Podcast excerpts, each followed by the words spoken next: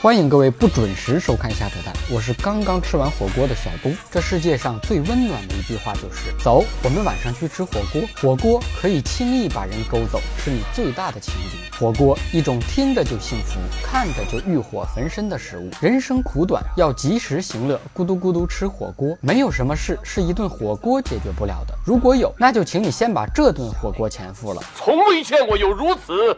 厚颜无耻之人，吃火锅也要讲究基本法，不要夹别人下的肉，不要把红汤的东西放到清汤里涮，不要不停的问可以吃了吗？最重要的，不要总是不付钱还特别能吃。话说回来，只要你付钱请我吃火锅，你怎么吃我都不讨厌。近年来，一种可以边吃火锅边唱歌的 KTV 火爆一时，人们终于可以吃着火锅还唱着歌。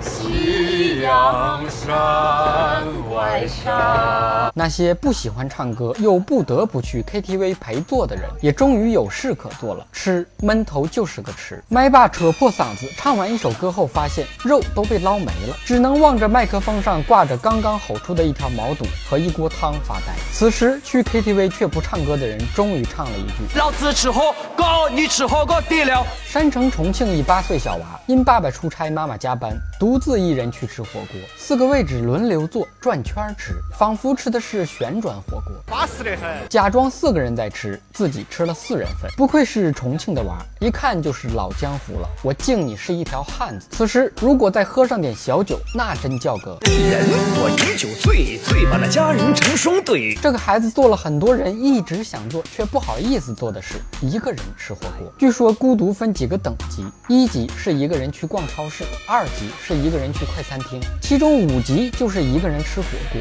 这么小的孩子就体验到了这么高等级的孤独，可以噻！事件发生后，各地掀起向一人吃火锅的重庆小娃学习的高潮，口号是：就算惨到只能一个人吃火锅，也要吃出一桌人的感觉。一个人吃火锅都不敢去卫生间，只能憋着，倒不是怕服务员把锅收了，而是怕服务员误以为吃霸王锅跳单。为避免这种尴尬的局面，谁要是一个人吃火锅，记得叫上我。从未见过有如此。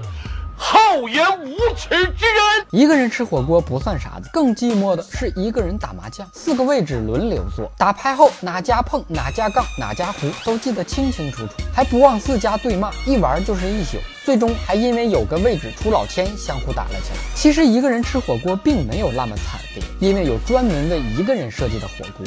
冒菜，冒菜是一个人的火锅，火锅是几个人的冒菜。火锅是冒菜的狂欢，冒菜是火锅的孤单。冒菜、麻辣烫、火锅、串串、钵钵鸡，有着说不清道不明、剪不断理还乱的复杂关系。没有被辣到菊花火热的人，不足以谈火锅；没有经历过火锅后跑肚拉稀的人，不足以谈人生。此前有顾客吃完呷哺呷哺呷哺后疯狂的呕吐，只因厨师忘了在火锅里放泻立停。以服务为本著名的火锅店沟底捞，近日被一记者卧底等候了好几天，总算算。是拍到了老鼠在沟底捞后厨乱窜，员工用火锅漏勺逃下水道。该员工称自己是掏粪男孩，熟读餐饮管理学名著。沟底捞你学不会。四川某火锅店的天花板上突然掉下一只硕大的老鼠，这突如其来的加菜虽然不要钱，却吓坏了在座的食客。真的是人在店中坐，菜从天上来，先被一颗老鼠屎坏了一锅火锅汤。掉鼠事故发生后，服务员高度重视，第一时间转移了鼠体。老鼠也庆幸自己是。在四川，这要是在广东，估计就被涮了。鼠辈捡回一条命，非常高兴的买了件衣服庆祝，还高兴的唱起了歌。